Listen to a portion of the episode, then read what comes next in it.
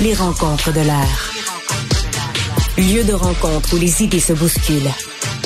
Où la libre expression et la confrontation d'opinions secouent les conventions. Des rencontres où la discussion procure des solutions. Des rencontres où la diversité de positions enrichit la compréhension.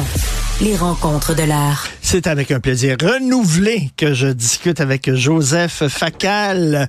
Joseph, ça ne sent pas la coupe au hockey, mais ça sent, ça sent la fin pour Justin Trudeau. Qu'est-ce que tu en penses? Écoute, je pense que oui, euh, ça sent la fin. Euh, sur le site de Radio-Canada ce matin, on trouve un article tout à fait révélateur de Laurence Martin. Je peux me tromper, Richard, je peux me tromper, mais je crois que ce qu'on nous rapporte dans cet article, c'est le premier député libéral fédéral, le premier qui brise l'omerta et qui dit que Justin Trudeau a fait son temps.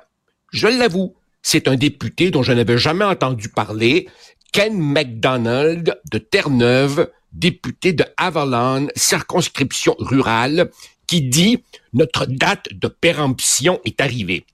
Et il ajoute, sur le terrain, on sent presque de la haine Oh. envers le premier ministre Trudeau. De la haine. Évidemment, regarde la La- subtilité. Il demande pas son départ, il demande un vote de confiance pour que les membres puissent s'exprimer. Ça revient strictement au même, parce que tu ne maintiens pas en poste quelqu'un en qui tu dis ne plus avoir confiance. Richard, crois-moi, j'ai fait de la politique assez longtemps. Quand un premier député brise les rangs, c'est parfois une opération coordonnée, parfois non. Il y a des loose cannons, mais le premier qui parle, quand il le fait, il le fait parce qu'il sait que plusieurs collègues pensent comme lui. Et le profil type, le portrait robot est toujours le même. Le premier à briser le silence, c'est pas un jeune loup ambitieux qui vient d'être promu ministre ou qui espère être ministre, puis qui a des jeunes enfants, puis qui a une grosse hypothèque. C'est souvent un député d'arrière-ban, âgé, qui a plus rien à perdre, qui sait que sa carrière est faite, et là, évidemment, lui Mm, peut se mm, permettre mm. de dire ce qu'il pense. Alors moi, je soupçonne que ça va beaucoup plus mal que l'impression d'unité qu'on essaie de nous euh, montrer. Mais euh, le mot est fort, là. Tu dis de la haine. de la haine. Et si tu lis plus bas euh, dans l'article, euh, la journaliste s'est promenée dans la circonscription de ce député et là, évidemment, elle interroge ce qu'on appelle du monde ordinaire. Alors, ça donne ceci. Arrogant, n'écoute plus, manarve. Donc, c'est très épidermique comme, comme réaction. Et, Richard, une chose me frappe. Évidemment, les chiffres confirment tout cela. Mais laisse-moi te dire un petit mot sur les chiffres. Le dernier Angus Reid, le plus récent, celui de la mi-janvier, donne à Pierre Poilièvre et aux conservateurs 17 points d'avance. 41-24. C'est beaucoup. Mais regarde ce qui est frappant. Parmi les 24% parmi les 24% de gens qui disent qu'ils voteraient encore libéral, parmi ces 24-là, t'en as 62,5% 62 qui disent que leur raison de voter libéral, c'est de bloquer Pierre Poilièvre. Autrement dit, les deux tiers mmh. du Vote libéral, c'est du vote stratégique. Je l'aime pas, mais je me pince le nez. Ce qui veut dire ça, deux choses. La base libérale s'est réduite, mais c'est aussi une base terriblement friable. On ne vote plus pour lui, on vote pour bloquer l'autre. Euh, et ça, c'est évidemment extrêmement, extrêmement révélateur. Mais est-ce que les membres du Parti libéral lui reprochent ses politiques, par exemple sa politique d'immigration, ou lui reprochent que ses politiques pognent pas? C'est-à-dire que c'est pas la même chose. C'est-à-dire C'est que lui, il dit 500 000 par année. Si ça pognait, les membres du Parti libéral diraient fantastique, bravo. Mais là, étant donné que ça pogne pas, là, soudainement, ils sont contre ces politiques. Mais tu sais, Richard, ouais. le, Richard, le, Parti libéral du Canada, on peut dire de lui ce qu'on disait jadis euh, du Parti libéral du Québec. Le Parti libéral du Canada, c'est ce qu'on appelle en Sciences Po le parti naturel de gouvernement, c'est-à-dire celui qui, depuis le plus longtemps, est la paire de pantoufles confortables vers laquelle l'électorat se tourne. Le parti qui, plus souvent que les autres, est euh, au gouvernement euh, fédéral. Donc, si tu veux, le Parti libéral du Canada, c'est une machine à pouvoir. Ce qu'ils veulent d'abord et avant tout, c'est être au pouvoir. Alors évidemment, pour répondre précisément à ta question, 500 000, 800 000, 700 000, 1 million, si les sondages montraient que c'est ce que les Canadiens veulent et que c'est ça qui rapporte des votes, c'est ce que ferait le Parti libéral du Canada. Ils veulent hmm. d'abord être au hmm. pouvoir. C'est juste qu'ils se rendent compte, ils se rendent compte que la recette Trudeau ne pogne plus. Évidemment, que va faire Trudeau?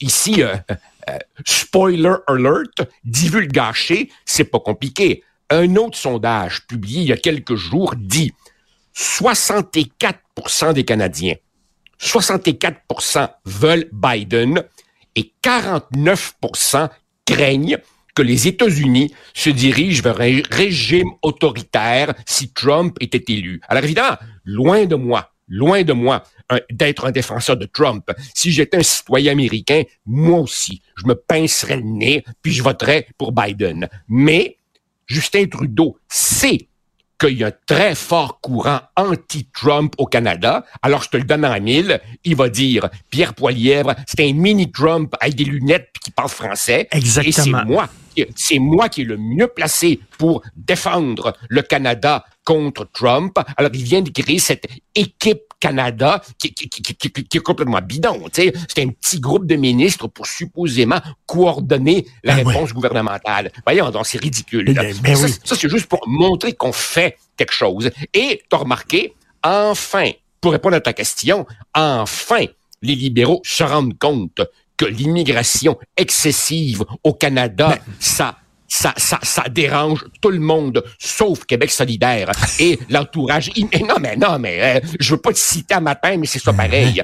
À part QS et l'entourage immédiat de Justin Trudeau, tous ceux qui ont une tête pour réfléchir voient que c'est devenu absolument délirant. Alors, oh, surprise, le petit comique qui est, qui est notre ministre de l'immigration, Marc Miller, le même qui, il y a un mois, disait les immigrants sont une solution à la crise du logement parce que, coudon, tenez-vous bien, ils vont construire eux-mêmes des maisons, comme s'ils comme s'ils amenaient les leurs avec. Ben là, tout d'un coup, il annonce un plafonnement des étudiants internationaux et un resserrement des visas sur quelques catégories de ressortissants mexicains. Alors, on fait des petits gestes dans le sens de ce que veulent les gens parce que clairement, dans les officines libérales, mauvais jeu de mots, pardonne-moi, tous les clignotants sont au rouge. Mais les... J'adore ça. Mais les membres du Parti libéral qui sont en train de lâcher Trudeau. Ouais. Trudeau n'a pas changé. Le Trudeau qui est là en 2024, pour moi, je le regarde là, euh, il faut lui donner ça. Il est constant, il est cohérent. Là, on dirait qu'eux autres viennent d'allumer. Ils viennent d'allumer. c'est comme s'ils découvraient qui est Justin Trudeau. Mais je m'excuse, mais, mais, bienvenue dans la réalité, les amis. Ben, mais c'est tout simplement, tout simplement parce qu'il voit les sondages. C'est tout. Tant aussi, long, tant aussi longtemps que, malgré le, voyage en Inde, puis les costumes, puis le blâme du commissaire, les, les, blâmes à répétition, les blâmes fitzgibbonesques du, du, du commissaire à l'éthique fédérale, tant aussi longtemps que euh, ces frasques n'affectaient pas trop les capacités, euh, les, les, perspectives de réélection du Parti libéral. On l'endurait. Maintenant, la farce a assez duré. Euh, l'erreur, L'erreur, Richard, et on en a déjà parlé, toi et moi, l'erreur serait de faire de Justin Trudeau une espèce de, de, de, de pur produit d'image. Non, non, non, non, non, non. Nous, les médias, on a allumé en retard sur lui. C'est vrai que Justin Trudeau joue énormément sur l'image, mais c'est un homme qui a un projet idéologique. Euh, euh, quand tu posais l'autre jour la question, est-ce qu'il veut utiliser l'immigration pour noyer le Québec francophone? Oui. Il veut parachever la job du père. Euh, et les libéraux l'auraient laissé faire si c'était le meilleur moyen de se faire réélire. Mais non. Là, évidemment, euh, le parti naturel du gouvernement veut pas se retrouver dans l'opposition. J'ai hâte de t'entendre là-dessus. Euh, est-ce que Justin Trudeau et son gouvernement avaient raison d'avoir recours à la loi sur les mesures d'urgence? Selon toi, est-ce qu'ils avaient le choix? Euh, ah, tu veux dire à Ottawa? Oui pour le, le, le, convoi. Le convoi de la liberté, là, il y a, la, la, Cour fédérale dit finalement c'était illégal parce que la situation ne le justifiait pas. Euh, la, la, sécurité du Canada n'était pas en jeu, n'était pas menacée. Donc, ils sont allés, ils ont utilisé une bombe nucléaire pour écraser une mouche, disent-ils. Qu'est-ce que tu en penses? Richard, cette question-là me turlupine. Moi aussi. Et, et, très franchement, très franchement, je suis sur la clôture. Mm. Il faudrait évidemment, il faudrait évidemment que, que je lise la loi sur les mesures d'urgence. Si, évidemment, elle ne doit être invoquée que si la sécurité nationale est en jeu, là, clairement. Est-ce que la sécurité nationale du Canada était en jeu parce que des gens paralysaient le centre-ville d'Ottawa? Non est-ce que ça rendait la vie impossible aux résidents du centre-ville? Oui, clairement. Euh, mais, mais en même temps, dans cette réponse-là du gouvernement, il y a un bout qui manque. C'est-à-dire que on a invoqué cette loi parce qu'on n'a pas agi avant. Corrige-moi si je me hmm. trompe. Oui. Mais les camionneurs, les camionneurs sur Facebook avaient annoncé leur intention des semaines ben oui, ben oui. On savait qu'ils s'en venaient. La police d'Ottawa a dormi au gaz. Le gouvernement fédéral a dormi au gaz. On a pris ces gens-là pour des farceurs. C'est peut-être des farceurs, mais ils étaient très nombreux et très organisés. Donc, évidemment, en bout de course, euh, euh, euh on, on, on se résout à mettre en place cette mesure. Qu'est-ce qu'il aurait fallu faire? Là, je te rappelle que on a, on a une commission d'enquête qui dit oui, c'est nécessaire. Et là, on a un juge qui dit non, c'était pas nécessaire. Lequel des deux a raison? Écoute, honnêtement, Richard, je n'étais pas sur place. Maintenant, si j'avais été un résident du centre-ville d'Ottawa, j'aurais certainement dit nettoyez-moi ça au PC. Mais regarde ça, c'est l'extrait de la décision du juge Richard Mossier. Écoute ça.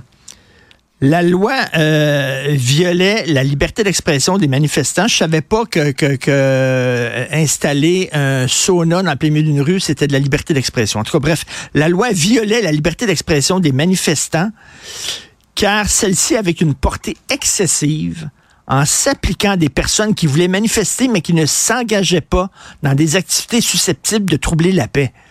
Lui, il dit que les activités des manifestants ne troublaient pas la paix. Il, était où, lui? Richard, il a pas vu les euh, images? Euh, Richard, corrige-moi si je me trompe, mais est-ce que les camionneurs n'avaient pas enlevé les roues de leur camion pour faire en sorte que la remorqueuse ne puisse pas les enlever de là?